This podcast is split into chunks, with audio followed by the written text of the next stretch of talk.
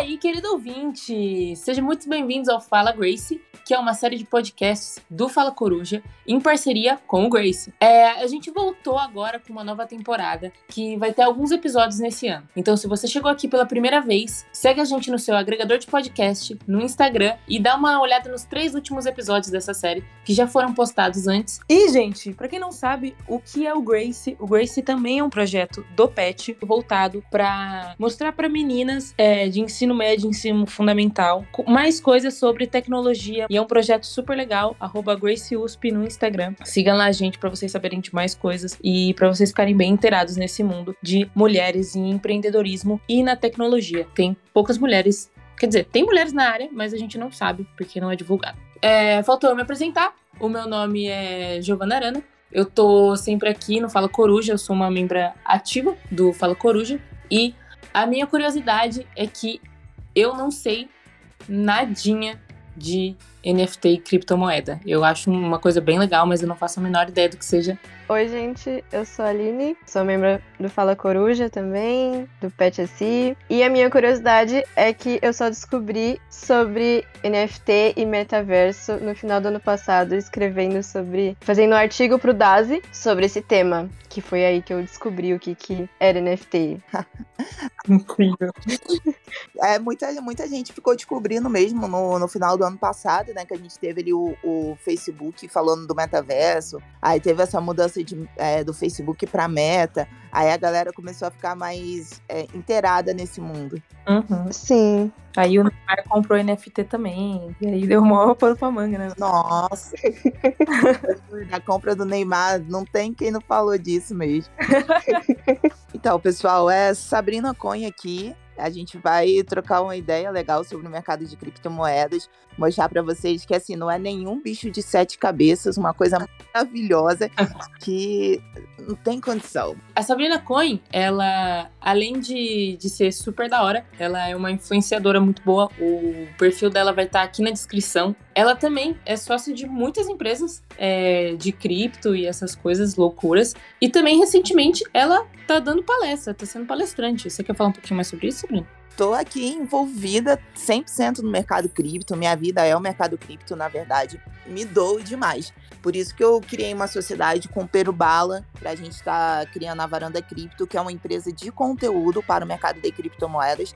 Então, corretoras, projetos que precisam de conteúdos entram em contato com a gente e a gente fornece, porque é uma carência muito grande. E pessoas também que estão querendo iniciar no mercado, mas não, não conseguem entender, ficam com medo e precisam também querem pegar ali um conteúdo para ficarem mais atenados. Tem o All Time Coins, que eu sou sócia deles através da ProGamer. E a gente tá com esse portal aí que a gente vai fazer o lançamento no Pizza Day. E também agora dando palestra nos eventos. Já no próximo dia 18 eu vou estar na B3, vou dar uma palestra lá. A gente vai também estar tá palestrando no Rio Crypto Day, que é uma coisa também muito boa, porque quando vocês vêm falando de cripto é, é o meu mundo ali. Eu queria agradecer desde já, né, a participação da Sabrina, que aceitou estar tá aqui com a gente, falar sobre esse tema que tá super em alta esses dias. Nossa, eu que agradeço o convite.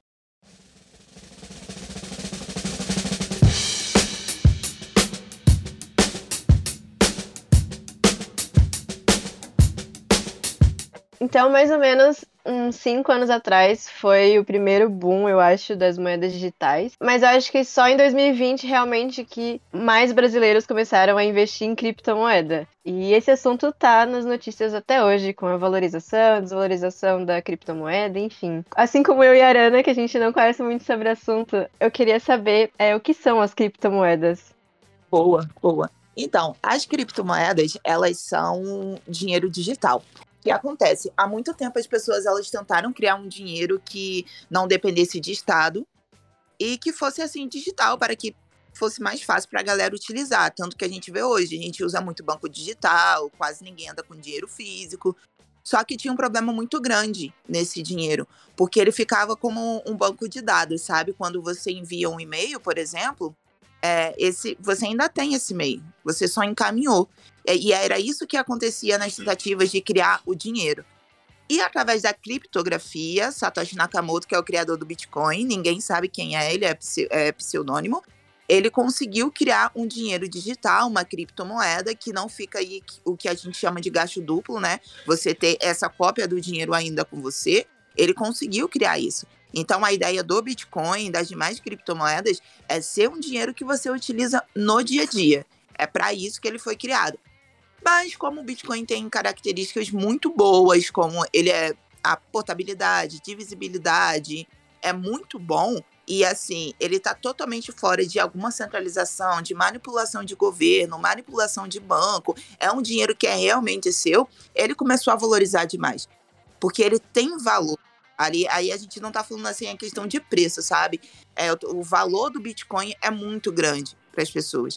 Aí, aí, muita gente começou a ver como um investimento, porque as pessoas falam, ah, não coloca todo o seu dinheiro, investimento e tudo mais. Só que a Sabrina, é, apesar de saber que é o mercado que faz dinheiro, apesar de ser o mercado que me sustenta, eu olho para o Bitcoin ali como um, um dinheiro do dia a dia mesmo entendeu? Legal. Eu lembro que teve uma, uma época que, eu, se não me engano, no Fantástico teve uma reportagem sobre Bitcoin.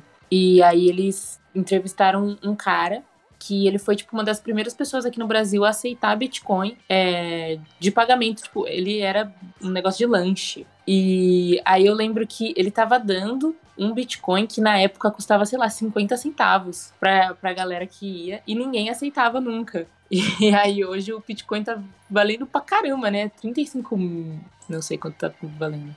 Tipo, ele passou por uma correção, né? No, no, esses dias, ele tá na faixa ali dos seus. Tá andando em 31 e 32 agora, 32 mil dólares.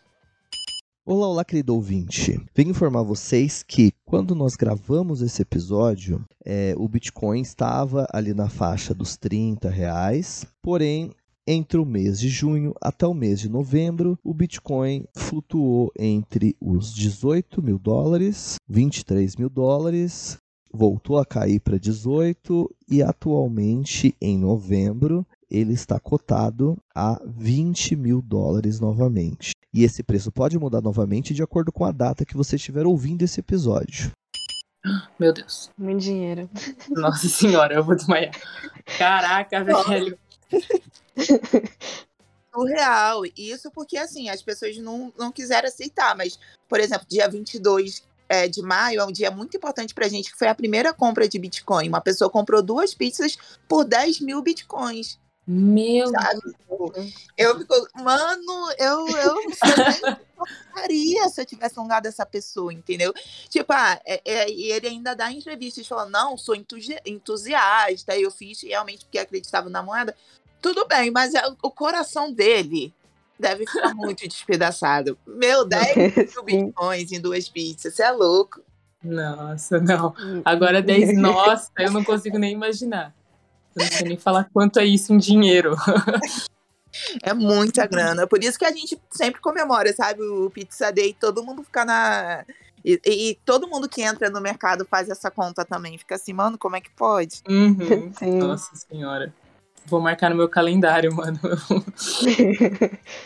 Você acha que, que, que, vale a pena investir assim no, no Bitcoin é, e nessas outras criptomoedas? Então, é, lembrando que nada que a gente fala é dica de investimento, né? Uhum. Mas eu acredito que sim.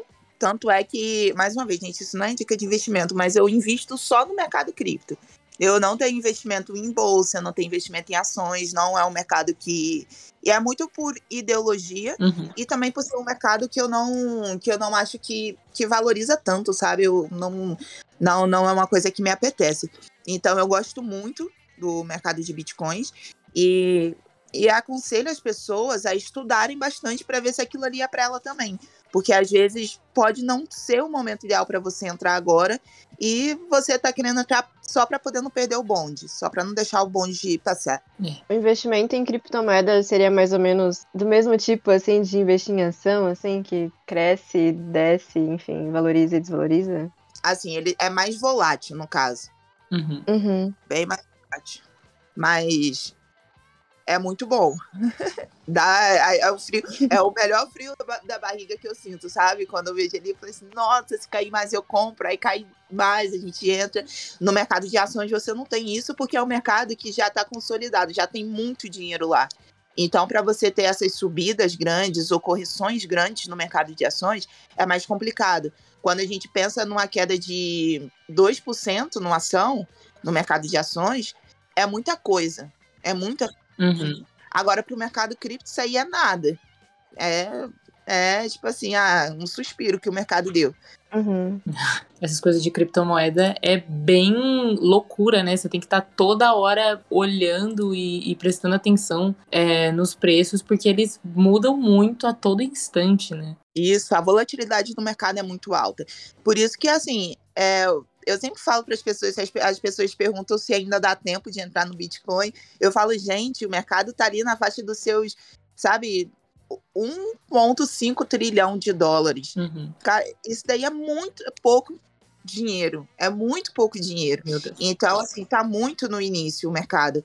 E é claro, tem muita gente que não tem tempo. Por exemplo, agora eu não tô gravando podcast, eu não posso ficar 100%, 100% ali olhando o computador, vendo gráfico e tudo mais. Mas se você compra Bitcoin para médio e longo prazo, isso realmente não importa. Uhum. Tipo, você não precisa. Quem fica muito assim em frente ao computador, vendo a volatilidade, costuma ser trade. O trader fica. Que loucura, eu não conseguiria. Demais, nossa senhora. O trade é aquela pessoa que compra na. tá a todo instante comprando, sabe? Compra e vende espaço para poder fazer mais dinheiro. É. Tem que ter um coração aí puxado para conseguir. Uhum. Nossa. Deve dar uma dor de cabeça, gente. Que loucura. Provavelmente. Mas deve fazer dinheiro. É. Qual é a diferença entre as criptomoedas com as moedas físicas, assim, o dólar, euro, real, enfim? Porque a gente tá falando que também a gente pode comprar coisas com, com a criptomoeda, mas tem alguma diferença entre as duas, assim? A diferença que eu falo mesmo é a, descentralização das criptomoedas. Porque, por exemplo, a gente não usa real porque a gente gosta do real, a gente usa real porque é a moeda de curso forçado. Uhum. Agora, o Bitcoin já não. O Bitcoin você pode usar. E a diferença é que você consegue usar em qualquer lugar do mundo.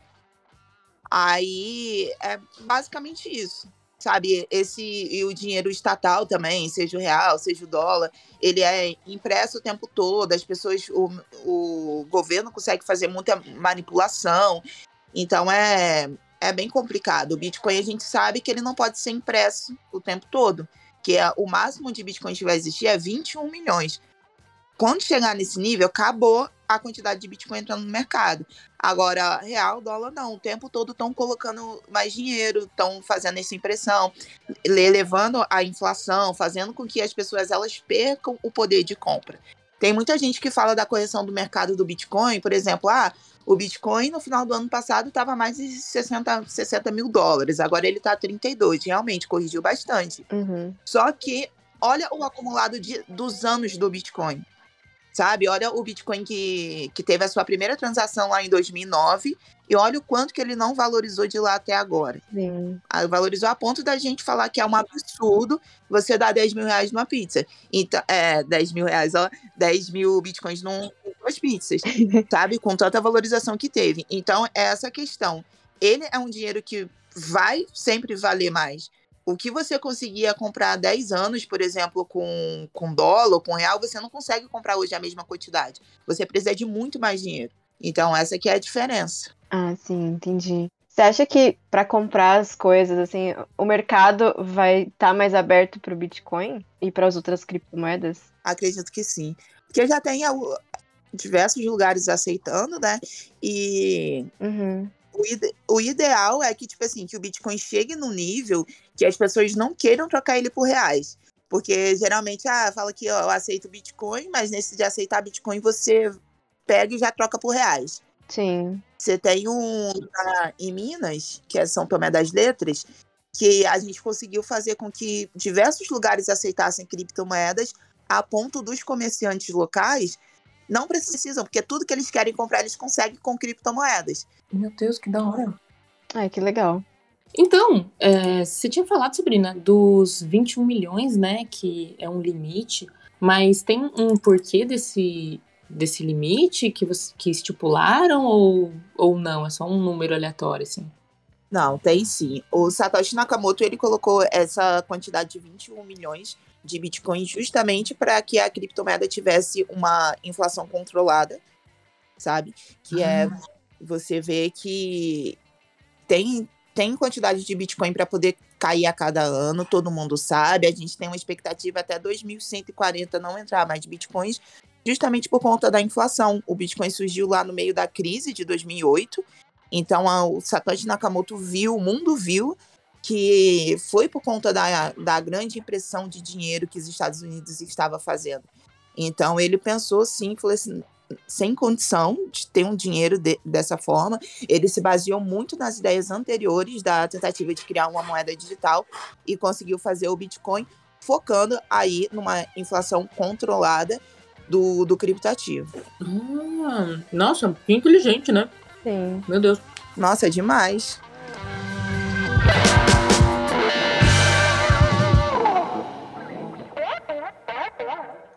Um outro assunto que a gente vai abordar nesse podcast também são os NFTs e o metaverso. E NFT é um tipo de token, mas qual é a diferença entre criptomoedas e os tokens? E o que, que são esses tokens? Criptomoeda é uma moeda que tem uma rede própria, sabe? Que a gente chama de blockchain. Uhum. Isso é uma criptomoeda. O token, ele não tem uma rede própria. Ele é uma moeda que é criada na rede de uma criptomoeda. Vamos simplificar aqui. Quando a gente mora de aluguel, a casa não é nossa, Uhum. Sim. mas a gente fica ali. A gente é um inquilino. A mesma coisa que seria o token. O token, ele tem a blockchain da a rede da moeda, no caso, e ele vive ali. Então essa é a diferença. É a coisa mais é pro lado mais técnico, sabe? Uhum. Porque é- a questão de transferência é a mesma coisa, você faz transferência. É claro que alguns têm taxas maiores para você fazer transferência, alguns são mais rápidos, outros são mais, mais baratos de se transacionar. Isso, mas é, a diferença é mais técnica mesmo, em relação à explicação. Agora, os NFTs, você tem ali, são os tokens não fungíveis, né? O Bitcoin, vou pegar o exemplo para quem não, não entende o, o termo, a fungibilidade é quando você consegue você consegue fazer a divisão, entendeu? Uhum. Se você tem real, você consegue pegar centavos.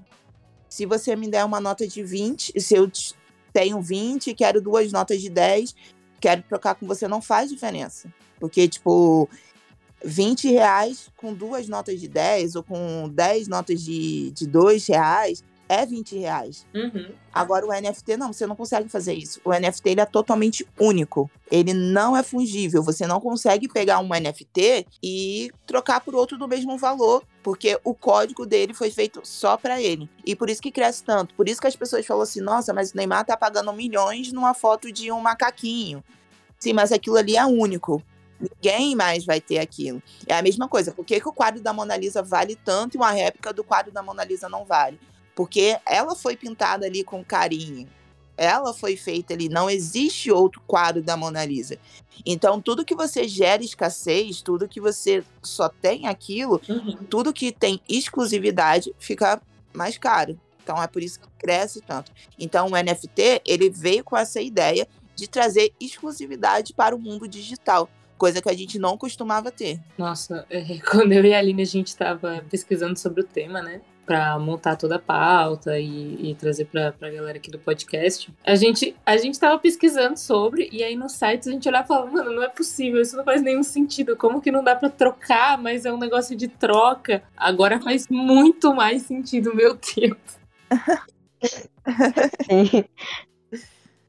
Ah, sim, sim. Tipo, é, é- é- a gente entende a confusão, sabe? Porque, assim, é muita coisa pra pessoa pegar na hora. Uhum. E vocês já chegaram colocando o pé no, no, num dos mercados mais complicados, né? Que é o de NFT. Então, entender porque aquilo tem valor, entender como aquilo não é trocado, é, é complicado mesmo. Se eu pegar um NFT e eu comprar, e eu for louca pra comprar. aí. Se eu comprar um NFT, assim, e aí, com certeza eu consigo trocar o meu NFT por, por exemplo, vamos supor que é um NFT top, assim, e aí eu compro por uma casa. Aí eu troco o meu NFT por uma casa. Consegue, consegue. Só pra ver se estamos no mesmo barco.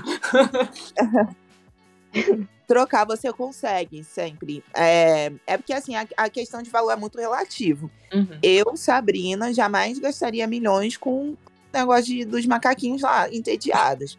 Não faria isso. Mas a, a percepção de valor das pessoas é, é, como eu disse, é relativo. Você pode Uhum. comprar um NFT brabo que outra, outra pessoa não, não liga ou que outra liga muito mais que você. Sabe? Você deu o exemplo da casa, mas a pessoa pode falar, achar que aquilo ali vale umas três casas. Uhum. Ah, Então, a questão da troca, não. Isso aí é mais questão do valor que as pessoas veem realmente no, no objeto que ela tem, na arte que você tem, do que a questão do NFT em si. Porque Uhum. isso você também pode fazer com Bitcoin. Você também pode pegar o Bitcoin e a pessoa aceitar Bitcoin para você comprar a casa. A questão do NFT é a exclusividade mesmo. um NFT de macaquinho. Porque ele não é uma moeda. Não, não. Ele é um código. Vamos pegar, você pega o Ok. blockchain, você coloca o código ali Tá. e ele é totalmente único. Show, show, show. Ah, e só uma dúvida, tipo, é, você troca o NFT por objetos reais também? É que eu vejo mais, tipo, no digital, sabe? Tipo, artes e coisas do tipo. Dá pra trocar por coisas físicas? usar mais uma vez o, o Neymar aqui com, com os macaquinhos entediados, pode ser que ele nem que nem seja uma coisa que ele realmente gosta, mas ele acredita que é um bom investimento porque tá crescendo pra caramba e realmente tá. Sim. Então é, é sobre isso. Entendi. E aí tem todo um negócio que todo mundo zoa, né? O Neymar que bota a foto do, do NFT dele no perfil do Twitter. Ah, É. todo mundo coloca.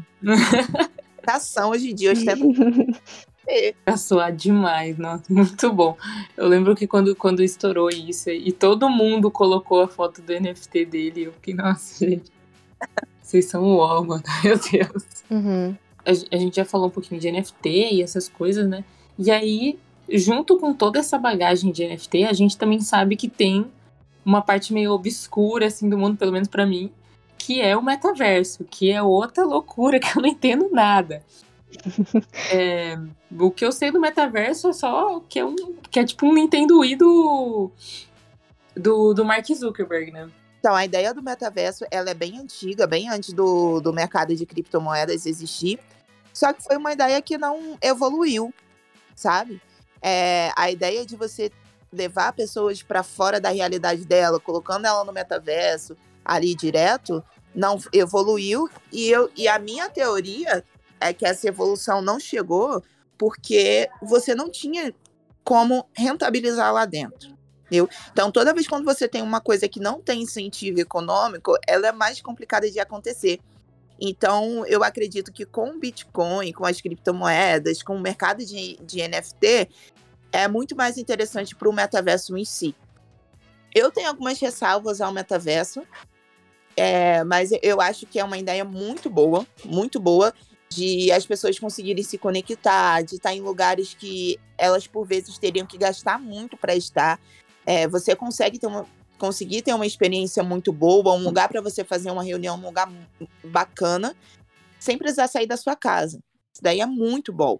E claro que também vai fazer trazer muitas melhorias para empresas que não precisam mais. É...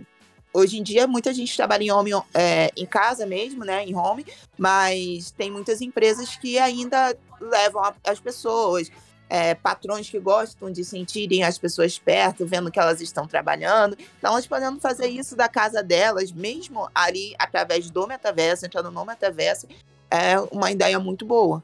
E aí é tipo uma, uma, uma realidade virtual, né?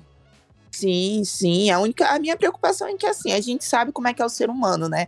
É, A Uhum. questão, as pessoas elas buscam muito, muito fugir da, da sua realidade mesmo.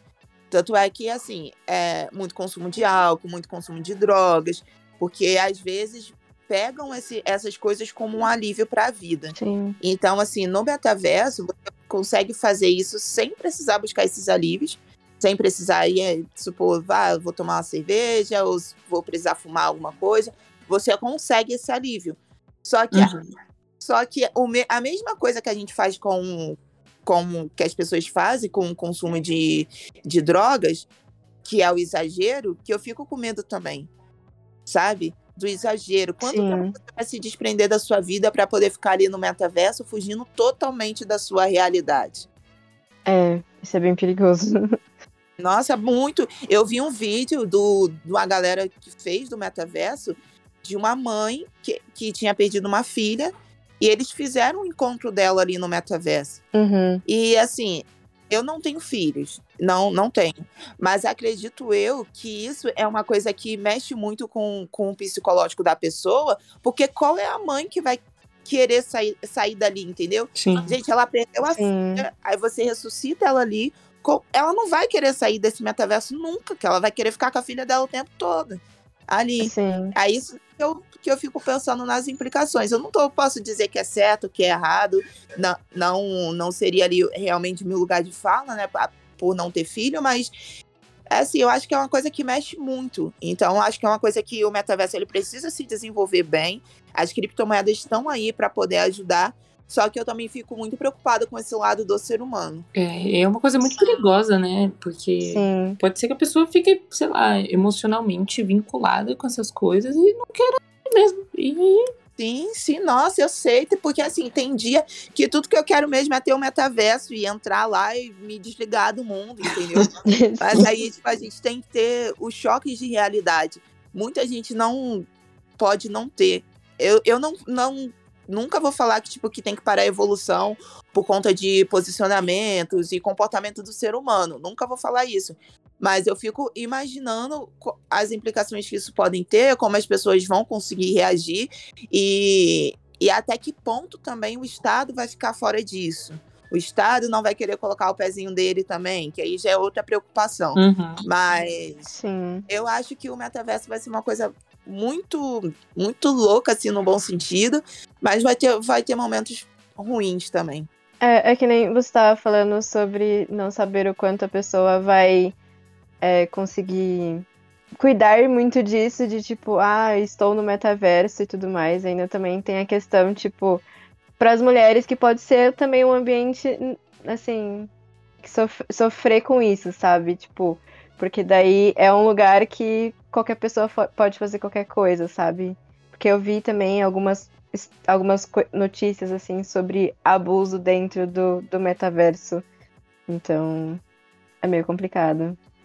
É, porque, tipo, nas redes sociais as pessoas já pensam que o mundo é sem lei, né? Uhum. Nas redes... Sim, Imagina no metaverso. é complicado.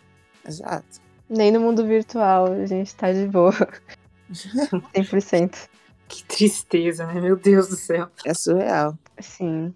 E como que é, o metaverso e o NFT se relacionam? Porque a gente comentou sobre os dois, né? Então, como que eles se relacionam? Se relacionam muito bem, acredito assim que total foi é uma visão muito grande, porque você já tem jogos NFT, Uhum. então, tipo, o jogo tá ali, você tem as artes também NFT que você consegue colocar na sua casa. Você já consegue mexer ali direto. É, são os tokens do, do NFT, são os tokens utilizados nos metaversos. Então, eles se completam. É um, um ambiente, assim, bem, bem próximo os dois.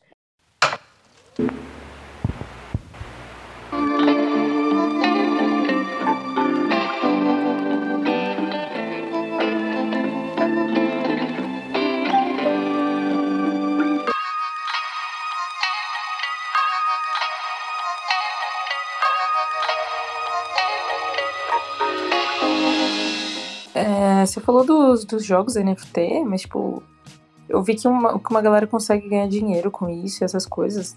Mas como que. Como que funciona? Olha, gente, eu vou falar com vocês. É, dá para fazer dinheiro jogando, sim. Só que tem. é muito louco, porque assim, no final do ano passado, o mercado tava assim em alta. Então, tava entrando um monte de dinheiro.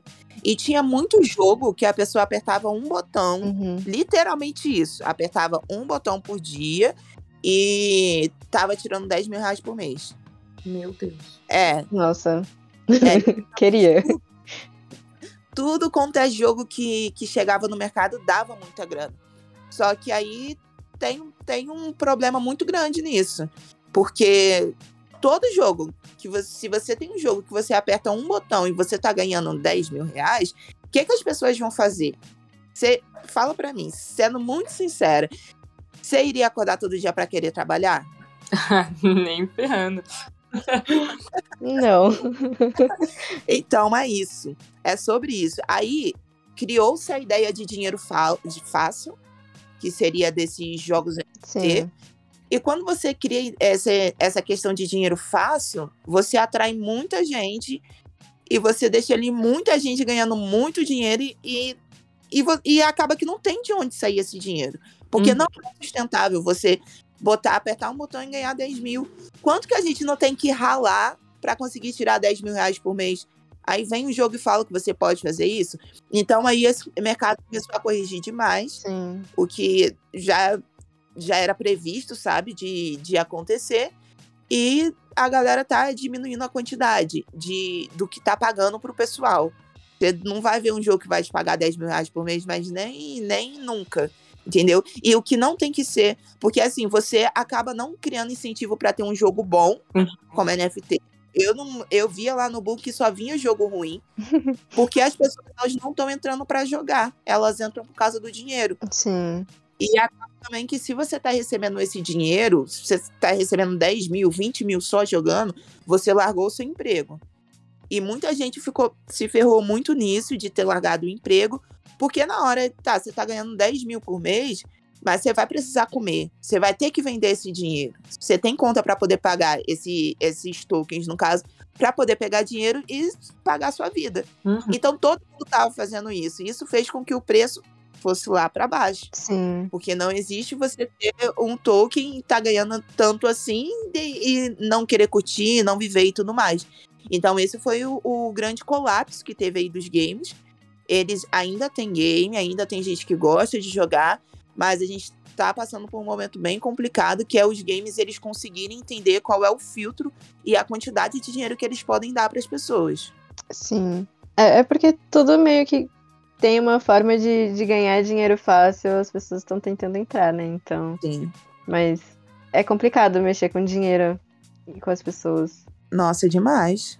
Ainda mais a galera que pensa que que dinheiro vem fácil. Sim.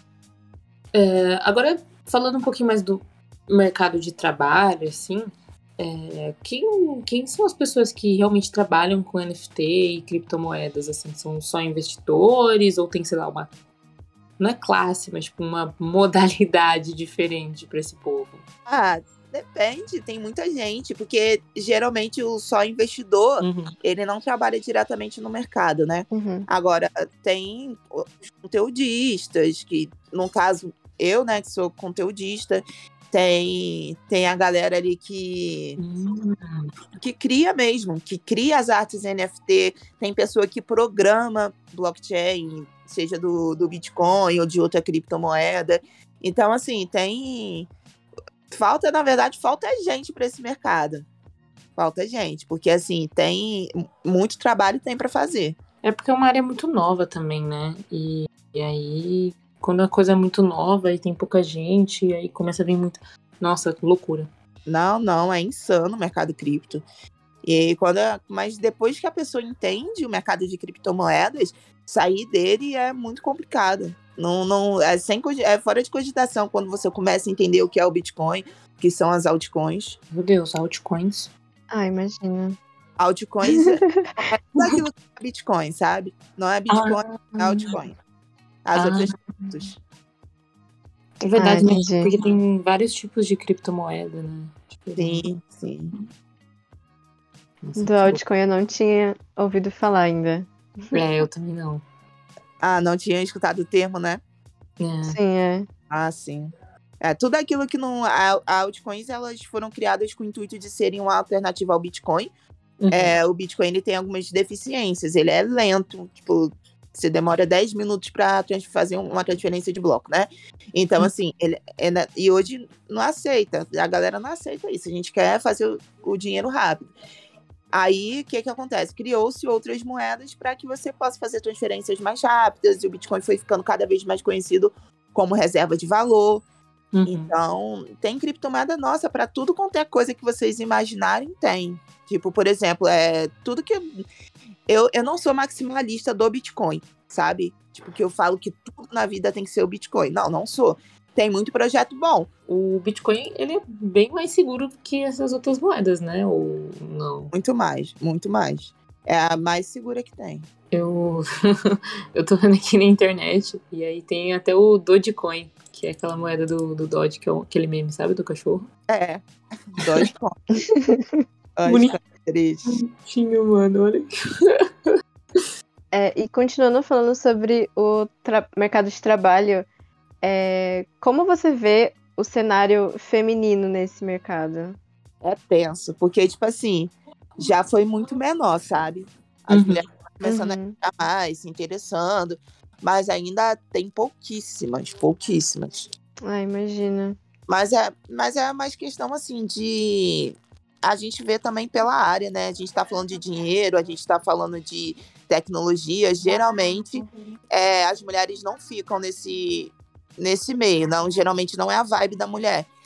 Tanto que a gente vê em questão de engenheiros, de, de programadores, a gente vê que tem mais homens nesse, nesse caso. Só que o mercado cripto, ele é totalmente abrangente, sabe? Ele não tem essa, essas barreiras. Poxa, eu comecei gravando no meu celular em cima da laje da casa da minha mãe. Uhum. E, e o mercado cripto, justamente para as mulheres, o que eu trabalho para elas entenderem mais sobre o assunto, é porque ele muda completamente a nossa visão sobre tudo. Uhum. Entendeu? Tipo, e, e, é, e é um mercado muito libertador para as mulheres, principalmente pela forma que você consegue fazer dinheiro nesse mercado que a gente sabe que muitas mulheres ficam em relacionamento abusivo por falta do dinheiro mesmo, Sim. com medo de sair disso. E esse mercado é uma possibilidade dela conseguir fazer, mesmo que ela não tenha estudado para ser economista, não tenha estudado programação. Eu, por exemplo, é, só tenho ensino médio, entendeu? Mas eu eu não ficaria em nenhum relacionamento abusivo com o cara só porque eu tô precisando de dinheiro porque o mercado cripto, ele, ele não, sabe, não tem como, ele não permite isso. Quando eu falo de Bitcoin, de criptomoedas, a minha alegria, o meu entendimento a respeito deles é justamente por conta da, das possibilidades que o mercado dá dessa visão. Não é por conta de tipo, ah, vamos ficar rico e tudo mais. É claro que ficar rico todo mundo quer, mas a tecnologia, a ideia por trás do mercado cripto, principalmente para as mulheres, é excelente. É, a gente que é programadora, né, eu e a Aline, que a gente faz sistemas de informação e tá muito nesse, nesse mundo, e a gente também é do Grace, é, a gente vê a pouquíssima quantidade de mulheres na área de tecnologia. Sim. E isso, isso é desde o começo que as meninas não são influenciadas a, é, sei lá, saberem mais sobre programação, sei lá, jogarem jogos, porque eu entrei nesse mundo por causa que eu jogava joguinho de, de, de PlayStation 2. é, e eu acho que isso também deve, eu imagino, né, que isso deve repercutir também que mulher não é muito ensinada a cuidar do próprio dinheiro. Sim. E aí ela não vai se interessar pela área de administração, gostar de coisas de criptomoedas, essas coisas, né? Sim. É, é sobre isso. É, é complicado porque durante muito tempo essas coisas elas, elas tinham um cunho machista, né? A gente sabe que muita coisa tá mudando em relação. Uhum, mas toda uma construção de anos para a gente conseguir mudar da água para o vinho. É isso que eu quero fazer. Eu quero tirar essa construção na mente da, das pessoas e saber que, por exemplo, a, uma das mulheres mais brabas do mercado cripto, Solange Gueiros, ela é muito, ela programa, é a programadora. A mulher foi para os Estados Unidos numa, numa conferência e conseguiu tirar prêmio de, de homem lá, sabe? Tipo, meu Deus, incrível. Nossa, ela é muito incrível. Maravilhosa. Conseguiu nos Estados Unidos fazer ali. Ela é uma das mais reconhecidas no mercado. O pessoal gosta bastante dela. Então, assim, ela para mim é um grande exemplo. É uma desconstrução de tudo, desconstrução total. E assim, as pessoas falam de, de questão de que isso atrapalha a vida, do que a mulher deve fazer, do que ela tem que fazer. Eu fico estressada, eu fico estressada quando um cara vem e fala o que uma mulher tem que fazer. Porque, tipo, não, não tem condição. É, 2022 esse papinho já não cai mais, né? Não mesmo. Nunca caiu, mas agora principalmente. É verdade.